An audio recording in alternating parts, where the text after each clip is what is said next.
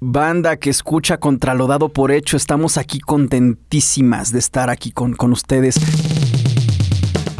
Eh, no sabemos dónde nos escuchan, pero bueno, si, si nos están escuchando realmente en las frecuencias del FM, muchas gracias por estar aquí porque significa que están en el estreno. Y bueno, para todas las personas que nos acompañan desde el océano del tiempo abierto en Spotify, pues también un abrazo gigantesco. Hoy estamos por acá, Graciela, ¿tú cómo estás? feliz, emocionada de que sucede por fin esta posibilidad de la mesa en la que estamos hoy por el invitadazazazazo de lujo que tenemos. Chuy Monsiváis, bienvenido a la mesa de Contralodado por Hecho. ¿Tú cómo andas? Grace, eh, yo feliz, encantado de estar aquí compartiendo esta mesita con ustedes, Beto. Eh, la verdad es un espacio eh, afortunadísimo para reflexionar, para discutir, para compartir. Muchas gracias por la invitación. esta, esta mesa se me hace una tercia digna del Kino Fighters. No manches, yo estoy muy contento de estar aquí con, con ustedes, no, hombre.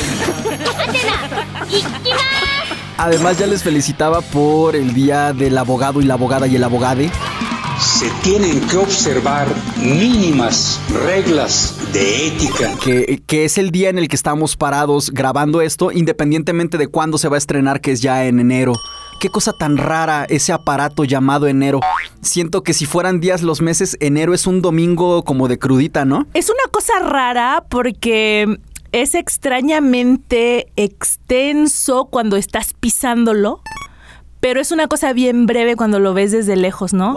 Fíjate que además a mí enero siempre me transmite una sensación entre nostálgica, diagonal, melancólica, siempre, no sé pasa con el mes de enero, pero no sé si sea por el momento para replantear como cosas en esta filosofía como occidental también que nos impone la creencia de que iniciando el año debes tener una agenda como de propósitos y objetivos para cumplir al finalizarlo y que muchas veces no ocurre así, pero creo que en esa parte algunas personas también se deconstruyen, ¿no? Porque finalmente cada quien tiene sus procesos espirituales, emocionales y cada temporada del año es muy buena para iniciar con energía proyectos o, sueños objetivos, metas que te propongas. Pero sí, siempre es como melancólico, nostálgico para mí el mes de enero. Y hoy estamos aquí para arrancar un, tema que eh, en el cartel supongo yo que debe decir algo así como participación ciudadana no partidista o no sé qué nombre le vamos a encontrar, ya veremos. Pero lo que está detrás de todo esto es una reflexión acerca de cuánto poder hemos depositado y concentrado en algunos eh, espacios, herramientas y personas, y, asimismo cuánto poder nos hemos rehusado a ejercer y que quizás es tiempo de preguntarnos qué onda con, con estos tableros, ¿no? Chuy no solo tiene este compendio de saberes acerca de la participación ciudadana desde espacios alternos a em, las instancias partidistas e institucionales, sino que también tiene un compendio de vivencias que personalmente le, te atraviesan y que desde ahí con este con esta perspectiva integral del concepto y del sentipensarlo desde ti mismo, eh, es que estoy re emocionada de poderlo platicar contigo. Aprovechando el eslogan, el título de este programa contra lo dado por hecho, eh, nos hemos deconstruido de posiciones que inconscientemente asumimos eh, a través de convencionalismos, a través de la costumbre, a través de tradiciones hasta familiares. Hemos replicado durante mucho tiempo y de verdad para mí es eh, bien valioso la posibilidad de detenernos un momento a reflexionar acerca de la participación, como lo señalas Grace, no solamente desde el ámbito como teórico de lo que aprendimos a través de las instituciones, eh, tú y yo recibimos una formación jurídica y yo creo que en algún momento también te has deconstruido de esta formación tan acartonada del derecho en nuestro país ah, y la posibilidad también de, atravesar esta historia compartida tuya y mía en el derecho con otra área también bien valiosa como es eh, la reflexión, la comunicación. Eh, con lo que en unos momentos hemos eh, puntualmente compartido con Beto. abrir un paréntesis, tener una pausa, imaginar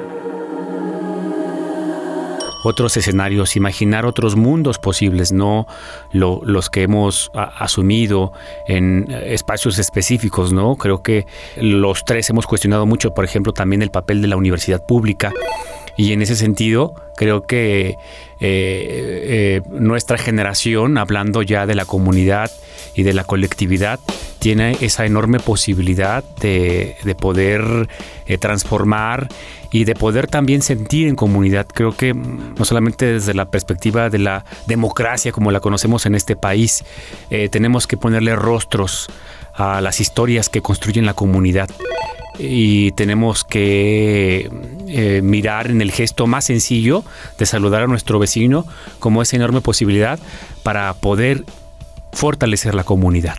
Tener una credencial de lector, tener un acta de nacimiento, tener una clave única de registro de población, te acredita como ciudadano, pero no significa que estés ejerciendo tu ciudadanía.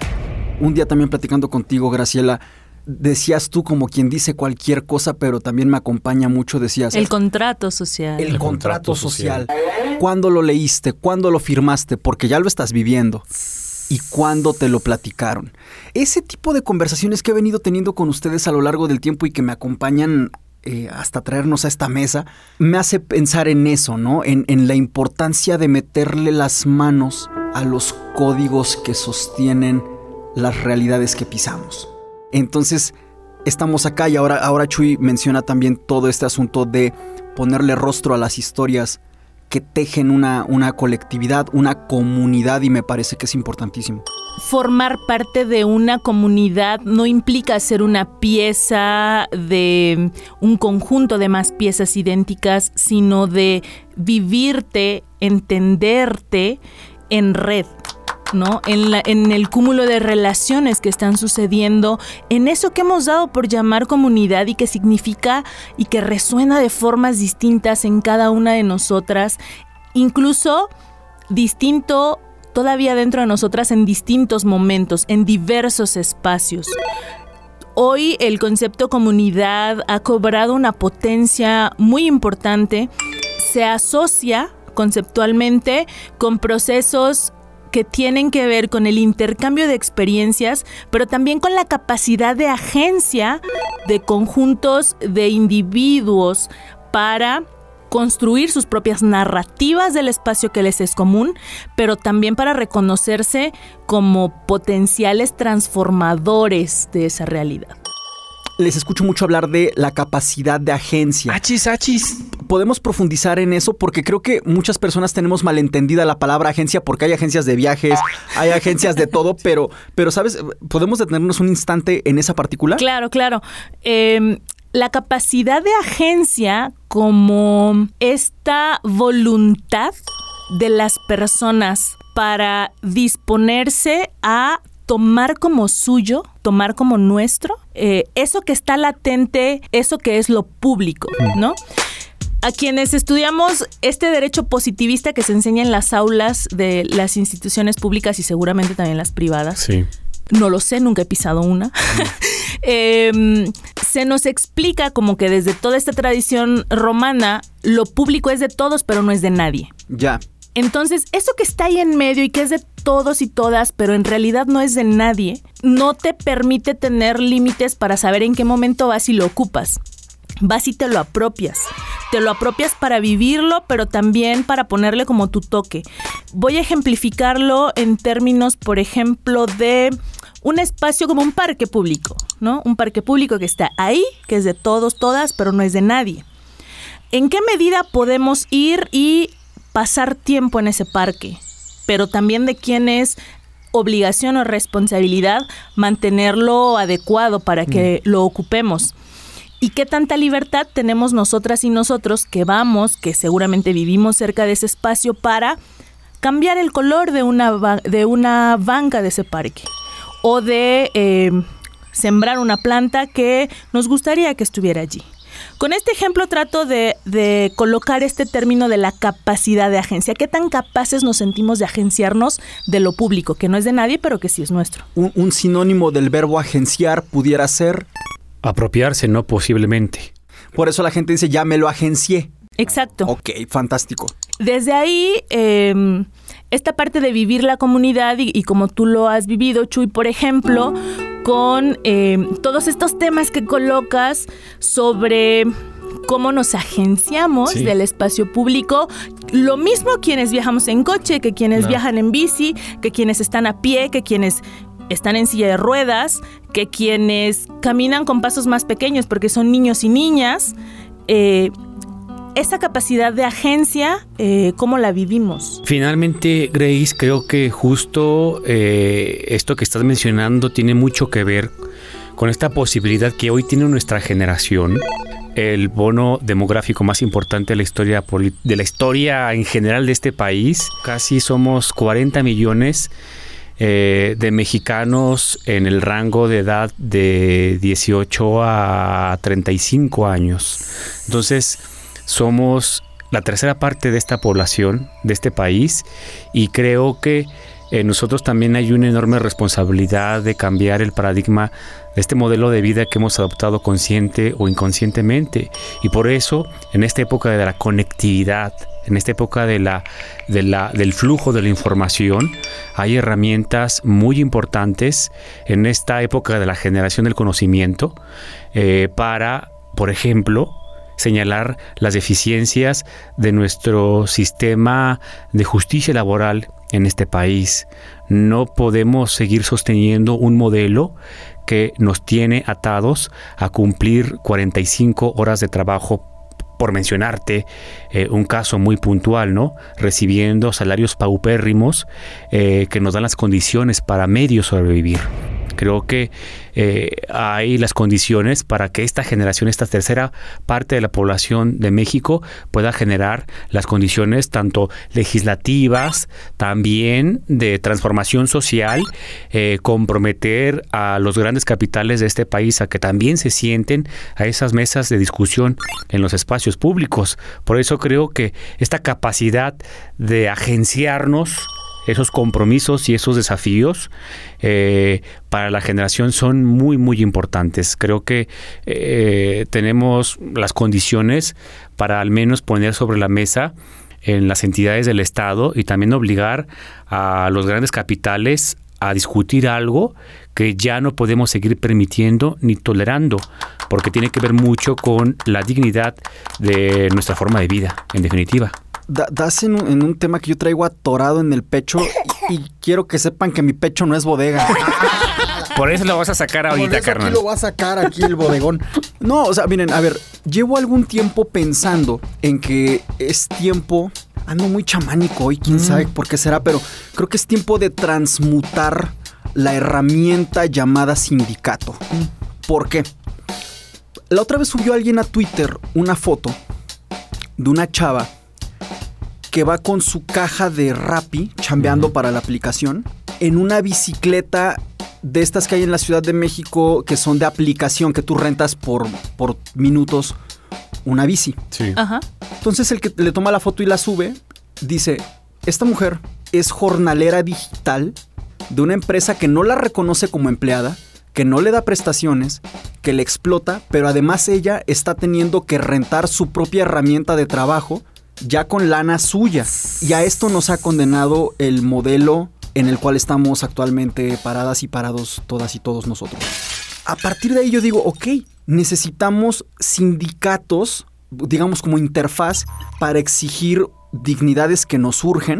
Estos neosindicatos tendríamos que ser personas que pudiéramos también incidir ya en la discusión que es el elefante en la habitación del presente, que es regular el mercado inmobiliario, porque realmente la lana que nos pagan puede ser mucha o poca también, dependiendo de cuánto cuesta rentar, cuánto cuesta la canasta básica, ¿no? Estos neosindicatos podríamos estar discutiendo y reformando todo esto, pero también creo que es importante, como decía yo, transmutar la herramienta de sindicato, porque también es cierto que hoy en día los sindicatos como los conocemos eh, son herramientas ya muy, muy pervertidas, es decir, se han torcido al grado de ser como mafias que al rato son hasta un lastre para las instituciones y las empresas. Hoy en día abunda que tú quieres que alguien jale para hacer algo y lo primero que te dicen, no, con los sindicalizados no contamos. Ellos no van a querer jalar, ellos son bien flojos, ellos son conformistas. Hay un estigma incluso ya acerca de la población sindicalizada por cómo se han venido llevando estas herramientas y cómo se han pervertido y se han convertido en nichos que protegen incluso gente que, por ponerte un ejemplo, pudo haber cometido un acoso y al rato no lo puedes correr porque el sindicato le protege. Entonces creo que transmutar el sindicato implicaría empezarlo desde cero y decir, oigan organizaciones, oigan empresas, este neosindicato está obligado a rendirles cuentas, a cumplir con los objetivos laborales de la alta competencia mundial que hoy vivimos, pero a cambio necesitamos todas las dignidades que urge que tengamos todas y todos. No sé, ya, ya me lo aventé aquí completo el speech. Es, es, bien interesante, Beto. Mira, justo el tema de la justicia laboral es uno de los grandes temas que nuestra generación tiene que poner en la discusión de la agenda pública.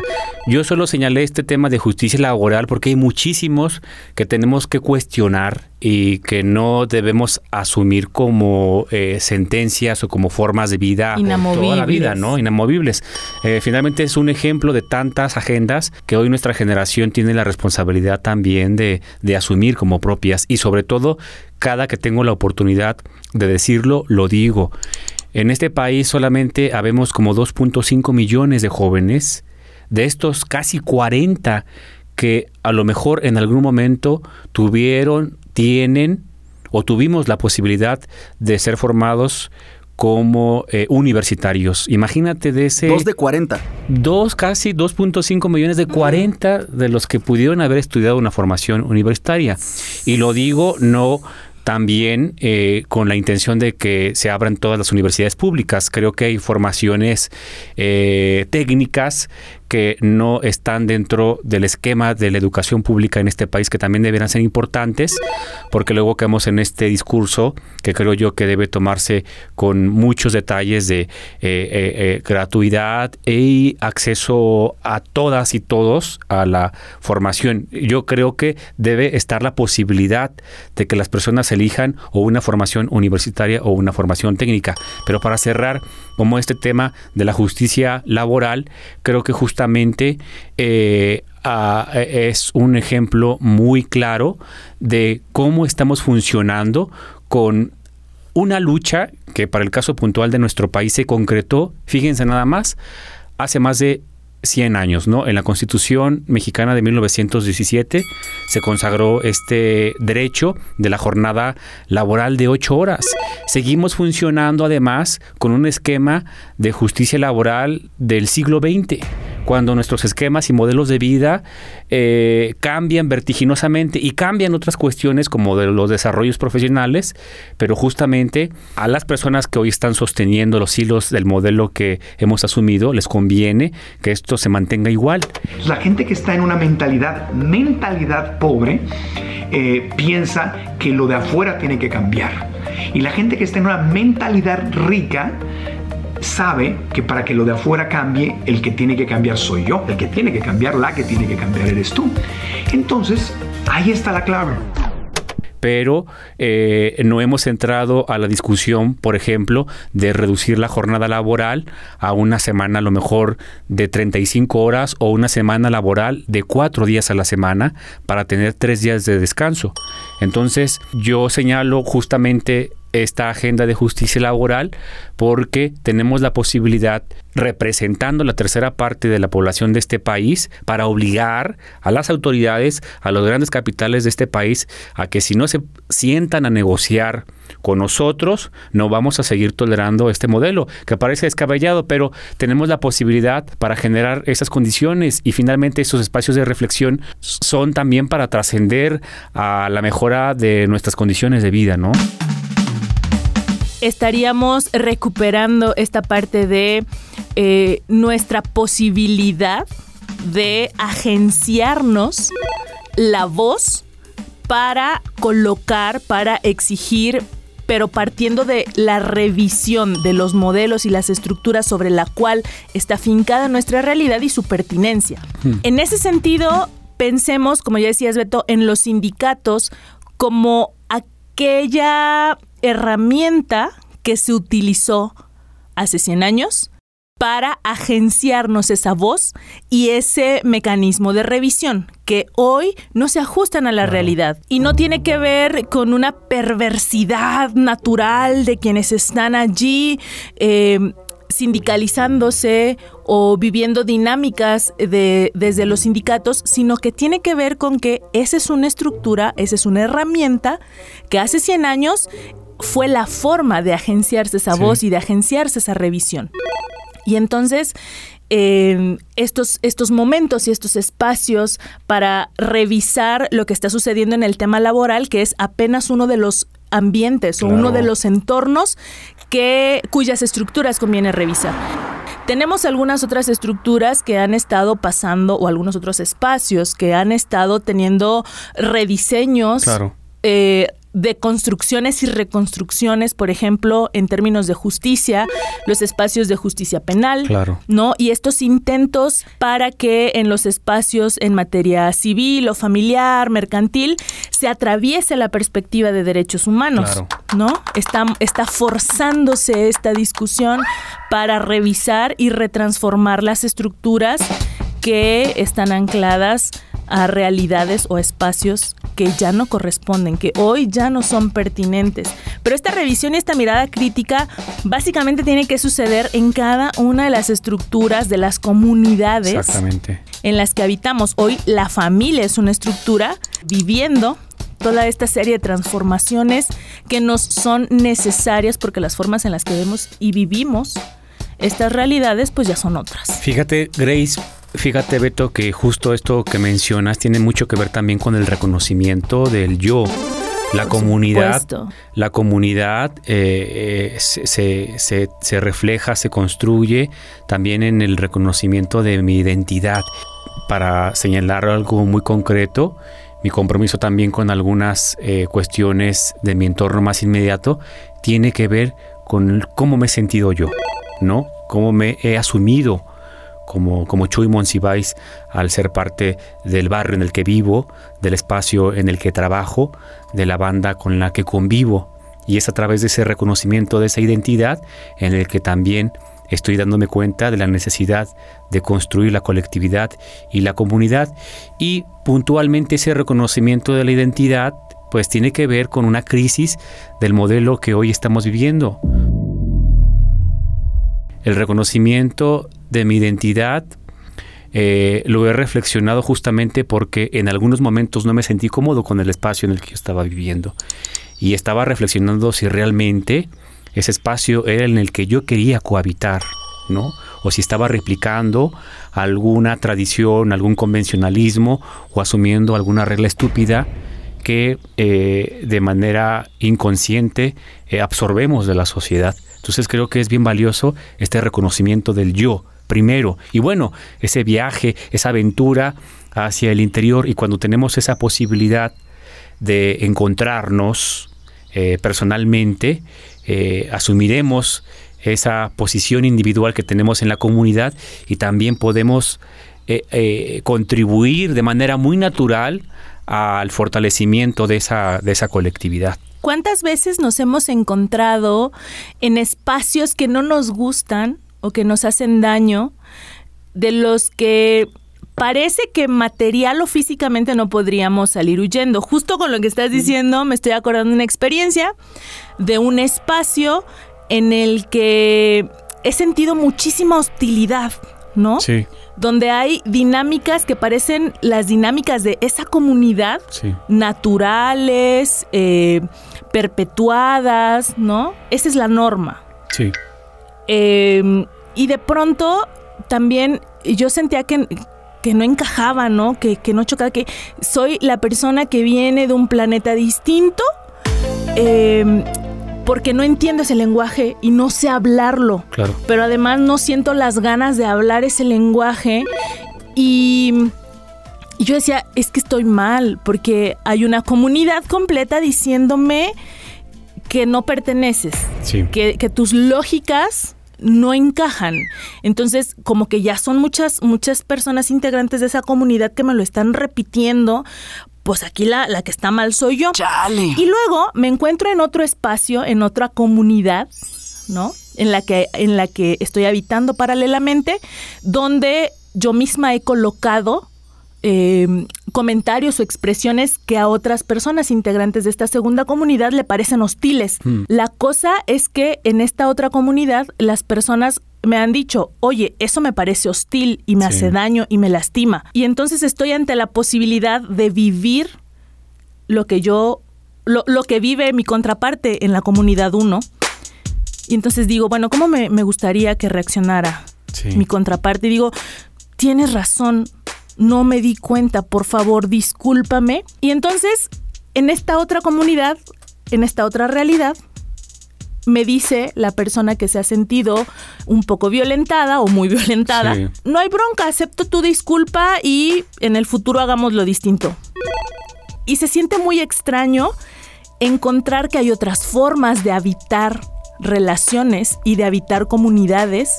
Y entonces, ok, entonces lo normal no es vivir en la hostilidad, sino eh, solo es lo común. Claro. Y cuando, cuando nos encontramos habitando en comunidades que tienen lógicas o en espacios que tienen estas lógicas distintas y podemos tener parámetros, también podemos repensarnos a nosotras mismas y también tenemos la oportunidad de aprender nuevos lenguajes, ¿no? Y de también eh, llevarlos a estos otros distintos espacios como propuestas.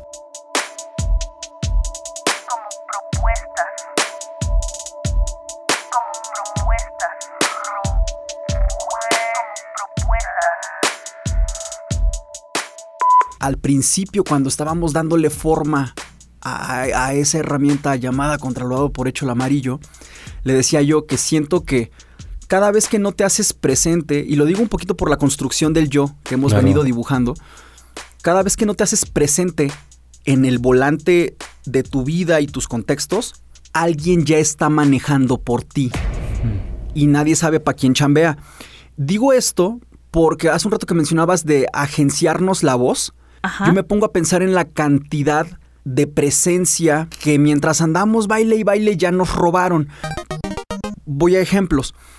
Antes del rollo del COVID, Sí. muchos ya andábamos hablando de nuevas normalidades, pero nuevas normalidades era no discriminar. Una nueva normalidad era que no importara tu sexo o tu género. Una nueva normalidad era que no hubiera ninguna eh, barrera que separara las oportunidades para hombres, mujeres y toda la diversidad. Una nueva normalidad era todo esto que realmente nos hace falta vivir para una dignidad individual y colectiva. Esa era una nueva normalidad, pero de repente llegó una herramienta como de color vino a secuestrar el concepto nueva normalidad y creo yo que con eso nos pegaron un fregadazo maestro, nos robaron el concepto de nueva normalidad para que ahora sea lo que la gran estructura espera. Ahora la nueva normalidad es la que desde arriba nos escriben. Y si no nos ponemos buzos, nos van a seguir robando voz, nos van a seguir robando, por ponerte un ejemplo, el concepto de comunidad. Chale. Porque ahora hay community management. Claro. Existen comunidades sin Facebook.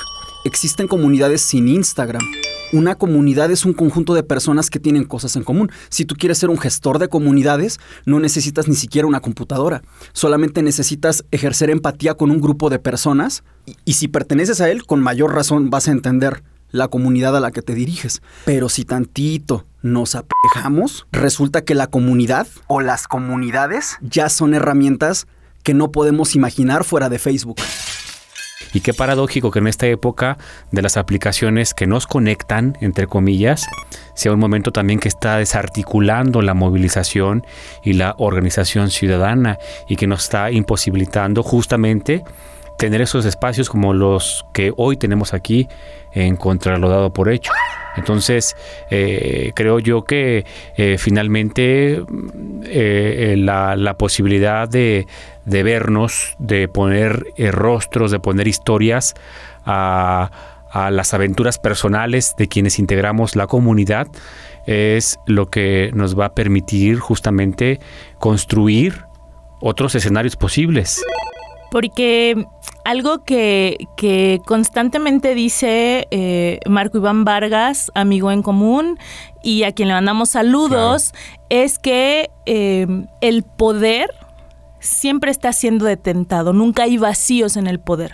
Entonces, tanto en lo individual como en lo colectivo, si no lo asumimos nosotras y nosotros, va a haber quién o va a haber qué se apropie de ese poder, de ese espacio al volante que ya nos decías, Beto, y hay que estar muy alertas para ser nosotros y nosotras quienes estemos al volante, pisando el freno o el acelerador, haciendo el cambio de velocidades para ser no nada más eh, agentes de nuestra propia realidad, sino para también ser responsables por nosotros y por las demás personas de nuestra comunidad de lo que está sucediendo en nuestra realidad, ¿no? Y desde allí eh, pensamos en los activismos, como estos detonadores que vienen a generar fisuras en las estructuras para pensar nuevas posibilidades. Chuy, ¿te asumes activista? ¿Cómo ves el activismo? ¿Qué potencia le ves? Eh, ¿Cómo lo miras desde las diferentes comunidades que habitas y en las que te construyes, deconstruyes y reconstruyes? Grace, soy una persona que me asumo como, siempre lo digo, ciudadano de tiempo completo. Eh, obviamente tengo siempre también mis, eh, mis reflexiones en torno a lo que hoy hemos asumido como activismo en, el espacio público. Eh, a mí personalmente me gusta definirme como un ciudadano de tiempo completo. Es bien valioso que nos detengamos. Que hagamos una pausa, que abramos un paréntesis en este momento tan vertiginoso que nos imposibilita repensar. Yo de manera personal quiero compartirles aquí en este espacio, siempre son puras netas. Eh, he tenido la posibilidad, por ejemplo, de explorar mi eh, perfil espiritual artístico con el reconocimiento, aprendiendo a tocar la jarana, un instrumento de son jarocho, también me he permitido tener esta conexión, esta hiperconectividad con la naturaleza a través de, la bicicleta. Estoy recorriendo ahora eh, los municipios del estado. Quiero llegar en bicicleta todas las cabeceras municipales.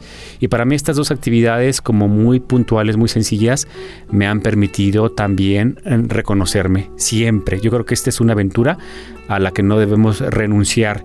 Y además de ese reconocimiento, eh, me han ayudado a, dimensionar el papel que tengo en, en la comunidad. He asumido esa tarea de, reconocer cuáles son mis capacidades, eh, cuáles son mis limitaciones y finalmente eh, aportar ese granito de arena y, fortalecer la, colectividad. Estoy muy interesado en el caso muy puntual de la movilidad urbana. ¿Qué podemos hacer para esta ciudad, esta zona metropolitana, sea más amigable, más incluyente con todas las personas que, que la habitamos? y yo tengo ya tres años que uso la bicicleta como medio de transporte principal y por una necesidad primaria inmediata que yo vivo todos los días, quiero vivir en un espacio en el que me sienta seguro, como lo han hecho, por ejemplo, eh, las mujeres que han sido, o como las comunidades indígenas, o grupos que históricamente han sido relegados no solo por el Estado, sino por la sociedad. Eh, y creo que este proceso natural de empatía, eh, te va a llevar a reconocer pues eh, los espacios que no son amigables también con la idea de la comunidad y la, y la colectividad. Y creo yo que finalmente ese papel de asumirte como ciudadano de tiempo completo o activista, si lo quieres ver de, de esa manera, es esa gran posibilidad de, construir y es esa gran posibilidad de encontrarte también continuamente con, tus pares eh, en el entorno más inmediato. Fíjate que me doy cuenta que muchas palabras, muchos conceptos podrían ser útiles para transformar nuestros entornos, coincide que están cargados con eso que una vez me compartía Ale Juárez, decía estigmas de opresión porque entonces te vas dando cuenta que casi todo lo que implica la posibilidad de un cambio y una mejora más para los ciudadanos que para los dominadores, ya está cargado de una tirria, de un, em, de un prejuicio negativo. Digo esto por la palabra activista. Porque yo me pongo a pensar que, o sea, como que si, si te digo activista, probablemente en tu mente se dibuje una persona como profundamente radical o hasta violenta o, o decimos como revoltosa. Incómoda. Tú, tú llégale a los 15 años a tu mamá a decirle que eres activista y hasta se va a preocupar por ti. Sí. Yo me pongo a pensar que despojándonos de los estigmas de opresión, pues el activismo a mí me suena, no quiero ser simplista tampoco, pero me suena como a activar, ¿sabes? Para mí activar implica a secas dejar el rol pasivo, tomar agencia, como decíamos tanto, ¿no? Estamos cotorreando, decimos, oye, el Chuy es activista o no es activista el Chuy, pues probablemente, pues yo lo veo muy activo. Desde esa perspectiva para mí sería activista, pero reflexionar la categoría, el hashtag, ¿no? El, el googlazo de qué es un activista hoy en día, implica de antemano entrar al núcleo del concepto y despojarlo de estigmas de opresión, porque si no nos vamos con la, con la mala fama que los opresores le han construido a un concepto que se me hace de lo más neutral y noble. Para deslegitimar la existencia y para desincentivar su proliferación, ¿no?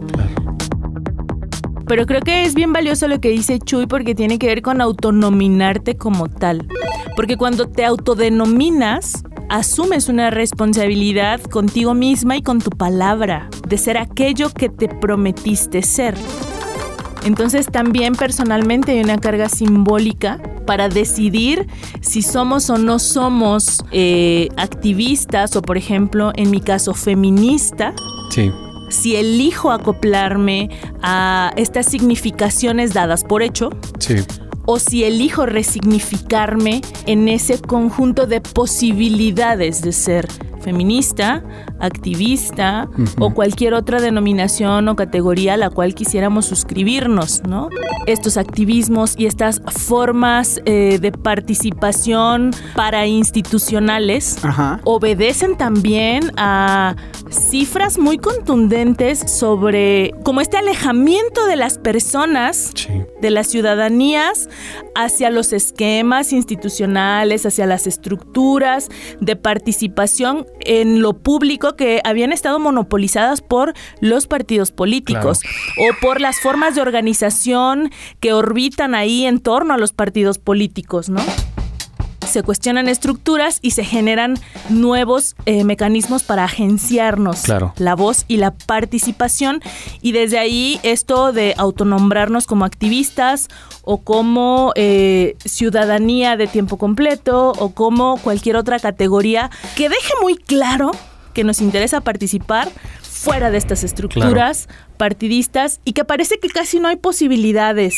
Primero quiero compartirles que esta autodenominación como ciudadano de tiempo completo viene un poco también por mi formación como jurista, ¿no? Como un estudioso del derecho finalmente, ciudadano, porque pues en nuestro marco jurídico del país pues la ciudadanía se adquiere a partir de los 18 años, ¿no? Finalmente, y para mí es bien valioso que el sistema jurídico de nuestro país haya hecho ese cambio de chip para hablar a quienes habitamos en este país como las personas, no los individuos o los ciudadanos, sino las personas. Y en este tenor eh, asumo una responsabilidad como una voz ciudadana importante que quiere aportar y contribuir a la discusión de la agenda pública de nuestro país.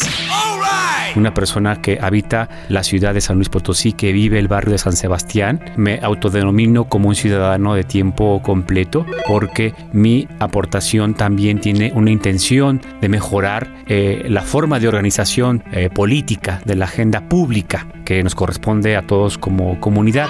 Beto, tú señalabas, por ejemplo, eh, el concepto de Estado, ¿no? Y cómo eh, las grandes empresas transnacionales, pues no solamente eh, estas empresas, sino el capital económico a nivel, a nivel global, pues ha desdibujado completamente el concepto de Estado. Ese concepto que desde el siglo XVIII se fue construyendo, así tal cual como lo conocemos, en Europa como el concepto jurídico más importante que debía garantizar los derechos y las libertades de los ciudadanos, pues en este momento ahora parece una idea romántica que finalmente no ha garantizado mejores estadios de vida para las personas. Como tú bien lo señalas, Grace, finalmente nuestro sistema político ha generado también algunos otros espacios para pues legitimar este andamiaje institucional, gracias también al proceso de muchas luchas históricas.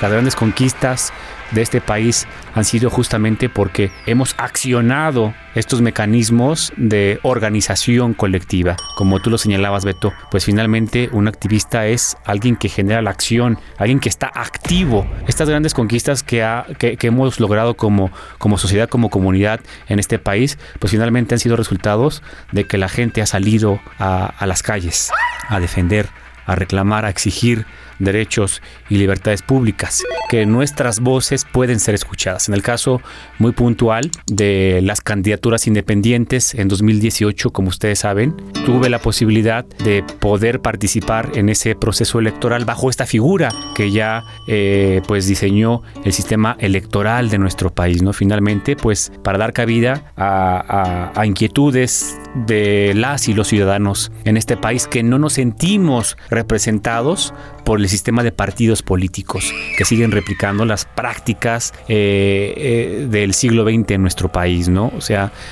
creo que yo soy un ciudadano que critico mucho el sistema de partidos en este país. No se han democratizado los partidos políticos en este país, no han democratizado, por ejemplo, sus procesos internos de selección de, candidatos y no han reconocido eh, la enorme responsabilidad que tienen para fortalecer el sistema democrático de nuestro país. Hay personas que todavía, claro que el sistema de partidos políticos va a seguir siendo protagonista del sistema político de nuestro país, pero qué bueno que hay otros espacios en donde las y los ciudadanos que no nos sentimos eh, identificados con las ideologías, eh, con los pragmatismos de los partidos políticos, al menos eh, tengamos una posibilidad para soñar que hay espacios para crear otros mundos posibles. ¿Cuál podría ser, eh, no sé si el paso previo o el camino eh, a seguir para transitar hacia estas nuevas realidades? ¿Cómo lo ves? ¿Ciudadanizar la política o politizar a la ciudadanía? Puede ser que sea una combinación como de estas dos, eh, de estos dos planteamientos, Grace. creo yo que no solamente los partidos políticos tienen esta responsabilidad, también las universidades públicas tienen una gran responsabilidad. Eh, los espacios de discusión al interior de las universidades públicas tienen que garantizar esta posibilidad y la universidad pública debe salir de los cubículos, debe salir de las bibliotecas, debe salir de los laboratorios y tener una presencia más cercana a las calles. Creo que hay ejemplos bien fabulosos de investigadores y académicos que están haciendo eh, cosas increíbles por fortalecer justo este tema que estamos hablando, ¿no? Los sistemas democráticos en, en, México. Pero con esto no quiero decir que quito de responsabilidades a los ciudadanos. Justo el tema de los derechos laborales tiene mucho que ver con la desarticulación de las formas de organización de los ciudadanos, porque millones, muchos millones de este país están preocupados por llegar al final de la quincena, no van a estar ocupados por democratizar la vida de los partidos políticos, ¿no? Entonces, si hay una responsabilidad como mucho mayor por parte de quien quienes tienen el conocimiento del concepto de Estado y del concepto del funcionamiento de las instituciones públicas.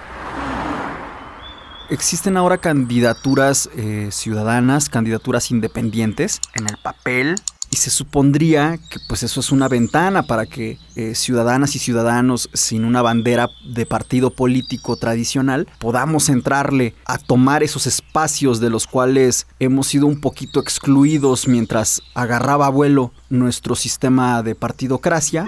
Ahí están, pero yo me di cuenta, pues siendo compa del Chuy, un caso de estudio que nos lleva a ver particularidades y lo que digo es que ahí me di cuenta, pues que como ciudadano, ciudadana, para acceder a una candidatura independiente hay mil candados que los partidos políticos no necesariamente tienen Bueno, es una percepción que tengo, pero creo que hay que decirlo. Miren, eh, una cosa que me ha rebotado muchísimo en, estos, en estos tiempos, en estos días, tiene que ver respecto a las candidaturas independientes y que como medio ameritan eh, revisiones y reingeniería, asumir un proceso continuo hacia volverlo perfectible. Las candidaturas independientes a mí me parece como patrimonio de la ciudadanía. Otra vez, lo público como propiedad de todos y de nadie. Y por ejemplo, las reglas que tiene una persona aspirante a una candidatura independiente para lograrlo, eh, en, el, en el caso de lo local, es el 2% de la lista nominal de respaldo ciudadanos. El porcentaje que requiere una agrupación o una organización que pretende constituirse como partido político local es el 0.26%. O sea, sé que la tiene 10 veces más perra la ciudadana o el ciudadano independiente. Que únicamente va a participar una vez en un proceso electoral con acceso a recurso público hiperdisminuido. ¿No? Este es el tipo de tramos en los que conviene que la ciudadanía lo miremos, lo repensemos y también coloquemos propuestas de rediseño, porque hay otras alternativas, hay otras formas de construir o de pensar y de vivir las candidaturas independientes. Por ejemplo, en Michoacán, el organismo público local tuvo que reaccionar a la petición de comunidades indígenas y el argumento es los partidos políticos no nos representan. Con esto, con este discurso en mano, en Michoacán, algunas comunidades indígenas solicitan participar a través de candidaturas independientes con particularidades y la particularidad principal tiene que ver con que eh, la persona candidata independiente de una comunidad indígena ya no requiere el 2% o el porcentaje que establece su ley local para eh, acceder a la candidatura, sino que lo que necesita es el acta de asamblea, bajo la lógica de que una candidatura de esta naturaleza va a representar a una comunidad, por lo que si la comunidad le respalda, quiere decir que tiene derecho. Porque aquí se atraviesa otra cosa que tiene que ver con que este derecho a la participación política, en el caso de pueblos y comunidades indígenas, tiene dos dimensiones. Y es que es el derecho de la persona indígena, pero también de la comunidad indígena. Claro. El derecho de la persona indígena a participar y de la comunidad a ser representada. Claro. Por quien estima que es digno o digna de representarle. Sí. Basta que el barrio te respalde para que puedas representar al barrio. No como los partidos políticos que ya todos nos tienen hasta la coronilla y de todos modos la tienen facilísima para representar a gente que muchas veces ni siquiera los respalda. Otras veces sí, pero no hay que dar por hecho que ya porque es partido político, el barrio lo respalda. Yo me acuerdo que cuando el Chuy andaba de aspirante a candidato, traía mucho este rollo que me gustaba mucho que decía el Chuy. Pregúntenle a los candidatos si han vivido en el distrito. Para empezar. Lo relaciono mucho con algo que hemos discutido estas últimas semanas con el tema de la movilidad urbana, eh, la concepción del derecho a la ciudad. Justo es un derecho que tiene que ver con la construcción de colectividad. O sea, es un derecho es un derecho emergente, colectivo, que justamente el debate se dirige a cómo lograr la exigibilidad de este derecho a, la ciudad. Y la neta creo que eh, hasta desde la perspectiva del derecho, también pues está cambiando completamente el chip para reconocer otros derechos como de la comunidad. La otra vez veía yo en un canal de YouTube alguien que decía, si llegara un extraterrestre y viera nuestras ciudades, pensaría que el organismo que gobierna o manda o dicta el comportamiento de las cosas es un extraño organismo con cuatro ruedas llamado automóvil, porque todo está dispuesto para que el automóvil sobreviva y esté pleno. Todo está dispuesto para el automóvil, todo está dispuesto para el automóvil. Y entonces yo me quedo pensando en qué momento una herramienta nos convirtió en su herramienta o en qué momento nos convertimos en el insumo de nuestra propia creación. Sí, totalmente. Porque al rato, pues resulta que todo el mundo te va a decir ahorita, porque la verdad es que también tenemos un síndrome de Estocolmo colectivo. Sí. Y al rato andamos defendiendo las cadenas que nos atan. Entonces nunca falta que un compa aquí en los tacos te dice, No, carnal, pero es que la bicicleta es del siglo XIX. Las herramientas del siglo XXI son el carro, paps.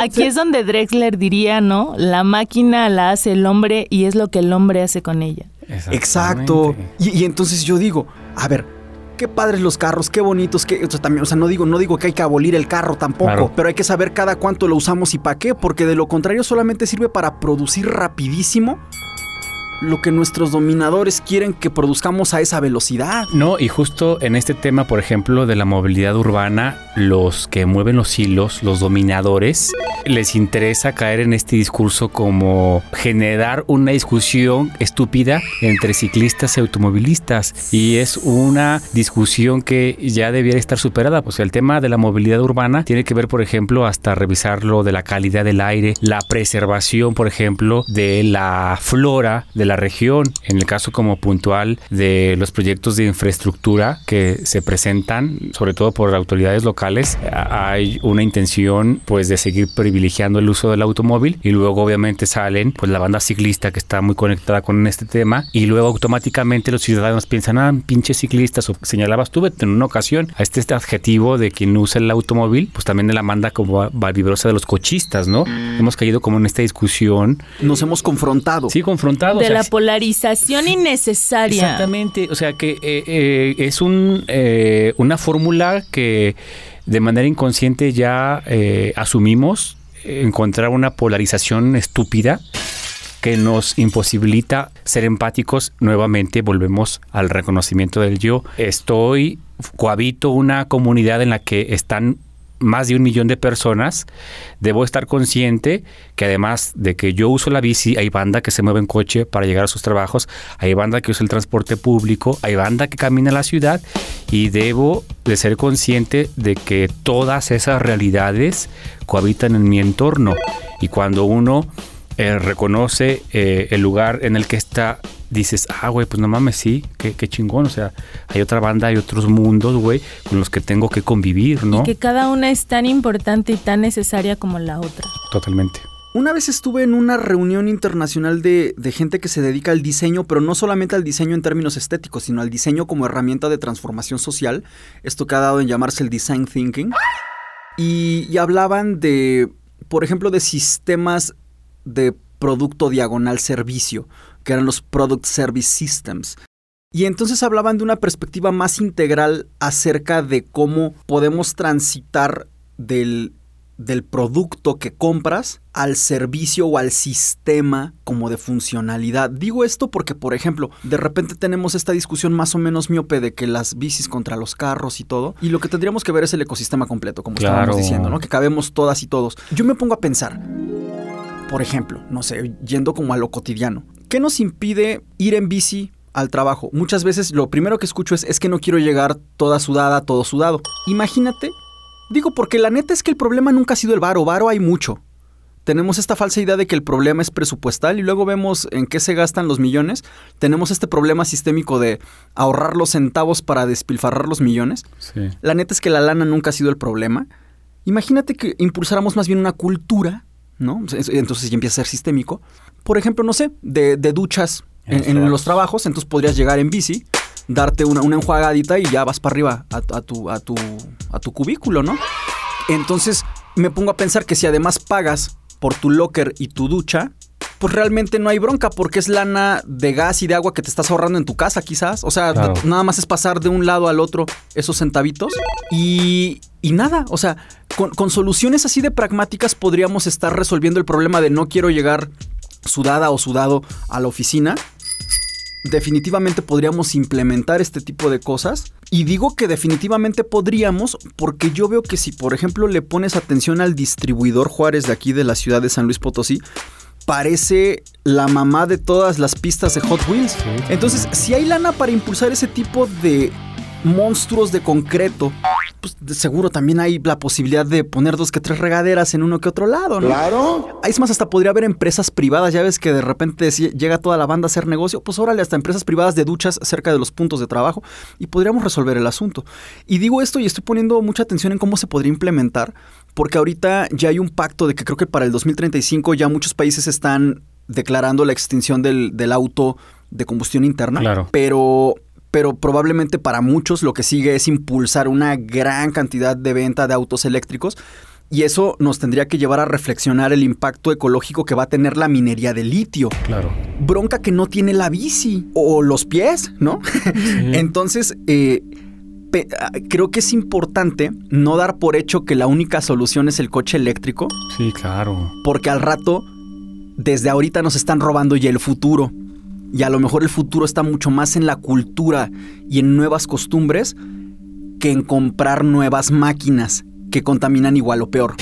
No, yo creo que ya estamos en el punto de terminar de una vez por todas con esta idea de que el hombre, el ser humano, está como en la pirámide que asumimos durante mucho tiempo del universo, del, planeta Tierra, ¿no? O sea, habitamos, el ser humano habita con el mundo animal, el mundo vegetal y es parte como del cosmos y yo creo que la idea de comunidad tiene mucho que ver con, güey, pues somos parte de ese círculo en el que están todos los, universos Interconectados. interconectados. O sea, lo vemos, por ejemplo, con el lenguaje de los árboles. Eh, esas raíces que están ahí como conectadas con un lenguaje y ocasiona esa eh, panorámica, esa fotografía impresionante de los árboles como unos con otros cercanos, pero que en ningún momento llegan a tocarse. Yo soy muy de la idea de que, como dice el libro del principito, eh, lo esencial es invisible a los ojos, darnos la oportunidad como comunidad humana de, de detenernos un poco, mirar lo que hemos hecho y, y a partir del reconocimiento de las deficiencias y de los logros, pues construir ese otro mundo posible, ¿no? Pero conectando ya con esta parte espiritual que yo creo que hemos dejado abandonada, ¿no? Creo que es un momento bien cabrón para, para, para cambiar el rumbo que hemos construido hasta este momento. Pienso que también eso tiene que ver con, con imaginarnos el tránsito hacia estas otras posibilidades en términos de estrategia. Estrategia es una palabra que a mí me gusta mucho, pero que siento que está tan utilizada de manera poco puntual Sí. que hace que pensemos que una acción es una estrategia o que un em, o que un aparato es una estrategia. ¿No? Justo con el ejemplo que ponías, Beto, de, de los coches como herramienta de la que somos herramienta. Y en estos términos lo que, lo que nos dices, Chuy, de pensarnos en interconexión con lo demás y con las demás personas, eh, si nos pensamos en términos de estrategia, estaríamos como en el fútbol. Acá voy con mis referencias pamboleras. La referencia. Sí, sí, sí. es El que- precedente. el precedente. Eh, si, si sacamos del juego al coche de combustión y metemos a la cancha al coche eléctrico, estamos haciendo un movimiento hombre por hombre o mujer por mujer, ¿no? Si pensamos en la liga femenil. Pero lo que estamos necesitando acá es pensar no en un cambio de jugadores, sino en un cambio de sistema de manera completa, ¿no? Totalmente. Debemos dejar de jugar al ataque o al contragolpe y comenzar a construir, a lo mejor desde nuestra portería, de- desde nuestra defensa, y a pensar también no en términos de un partido, sino en términos de todo un torneo o de la cantidad de torneos que estamos jugando, ¿no? Claro. Eh, y de pensarnos, eh, pues eso, no nada más en hacer estos compromisos mundiales Sí. de sacar del juego a un jugador por otro, sino de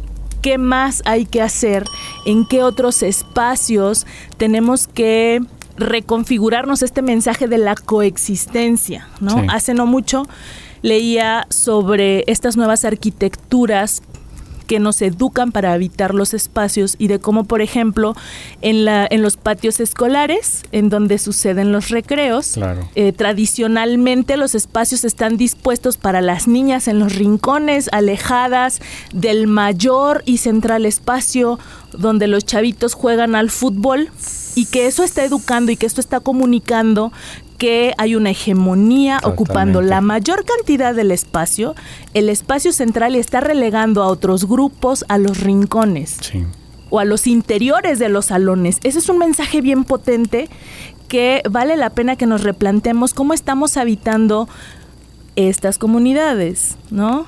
La escuela, cómo estamos habitando la familia, cómo estamos habitando el espacio público y eso cómo es un, eh, un pequeño eh, crisol de cómo es que estamos habitando el planeta y cómo estamos coexistiendo con las otras formas de vida.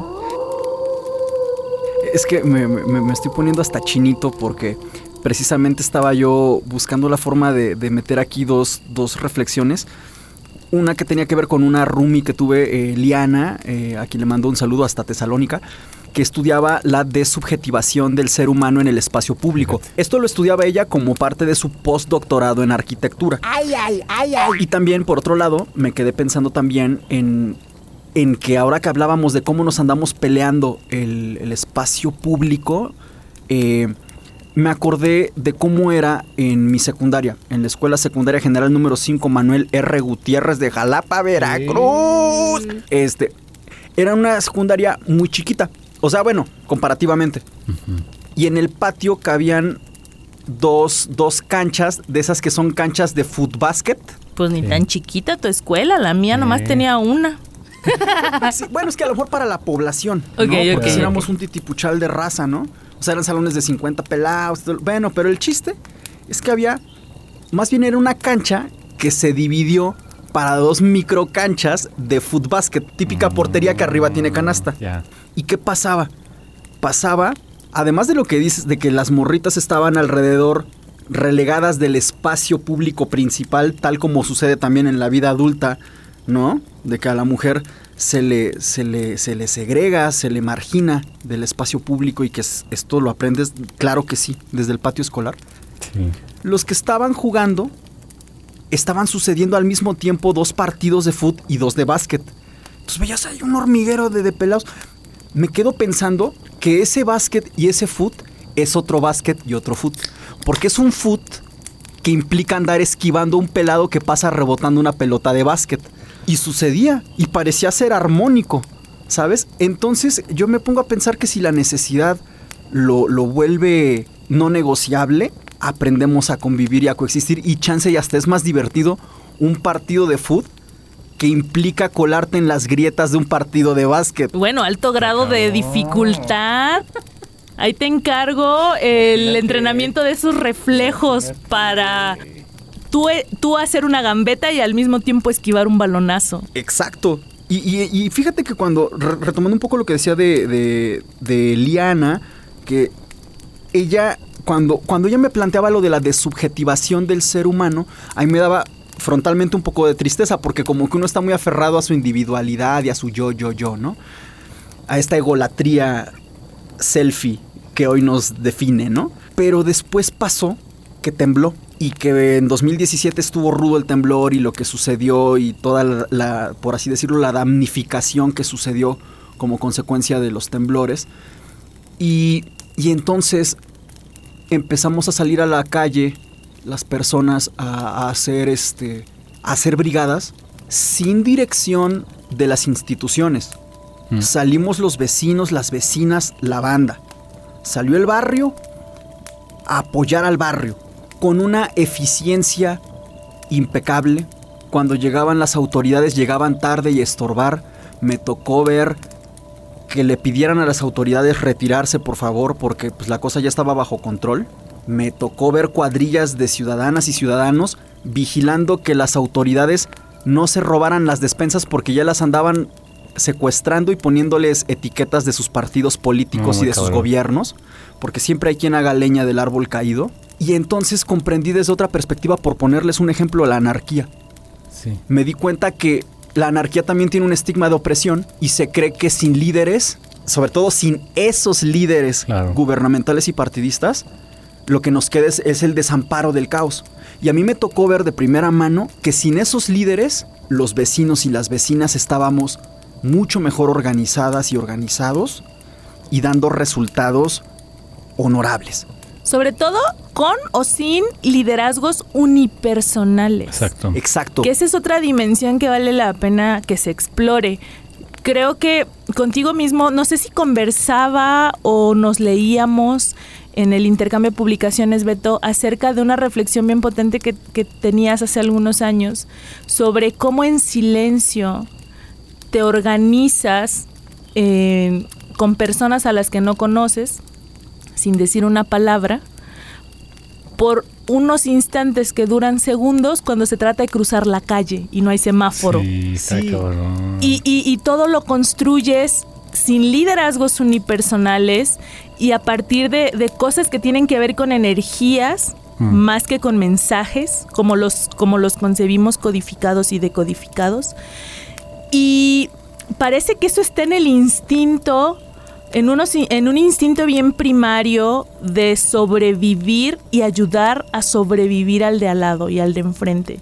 E incluso a los de atrás que no vemos. Mm. sí tengo la sensación de que es más fácil que una buena comunidad te permita ser individuo a que un individualismo te permita ejercer comunidad.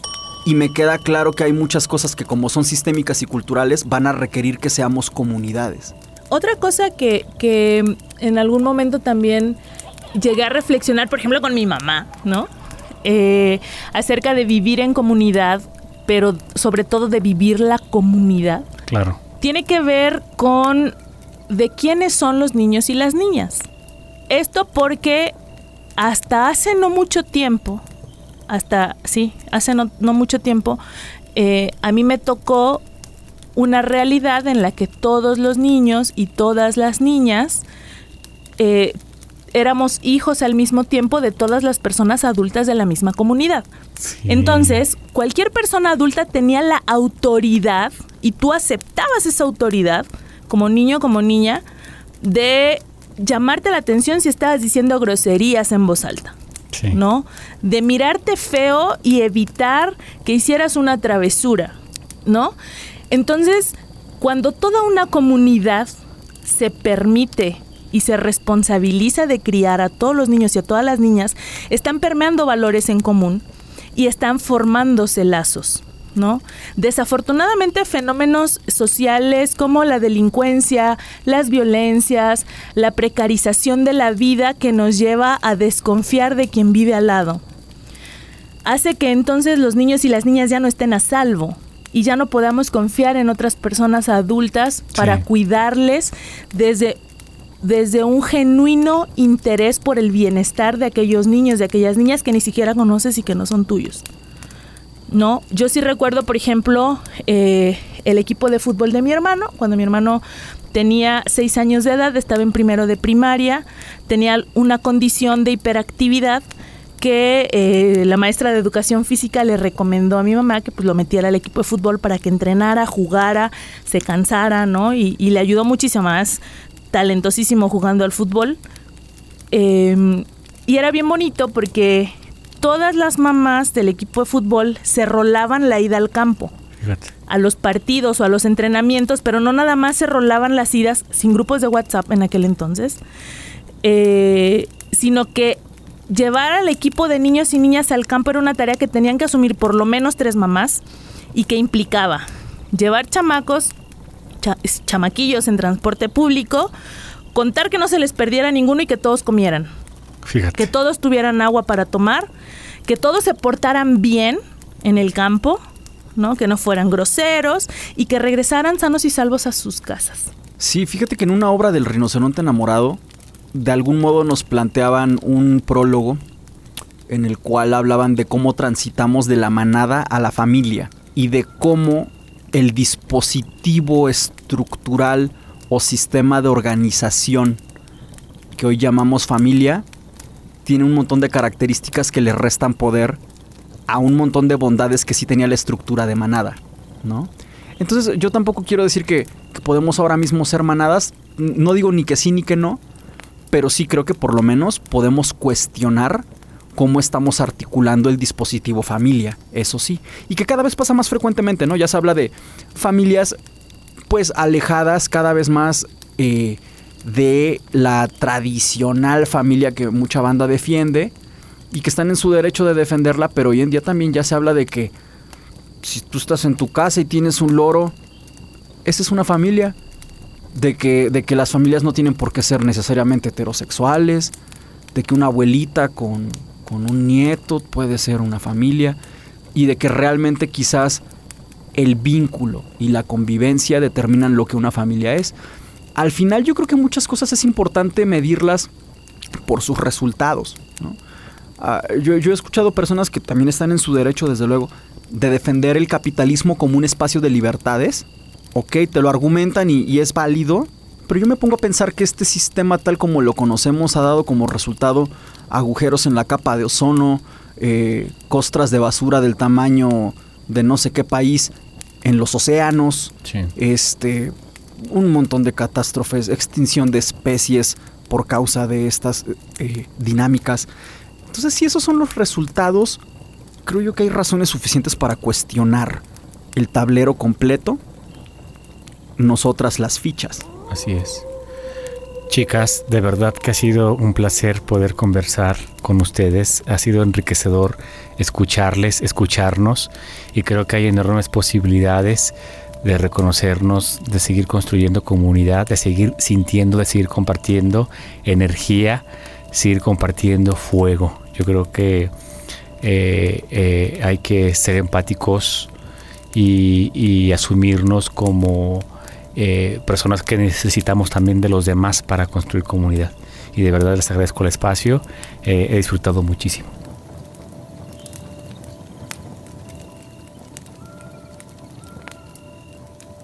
Un saludo a Mari Carmen, que en este programa no está, pero que además para esta segunda mitad se aproxima. Estamos en la víspera de su cumpleaños, así que un abrazo gigante. Un abrazo enorme, tremendo. Mari. Te queremos y nos congratulamos de que inicies un nuevo año personal siendo parte de Contralodado por Hecho.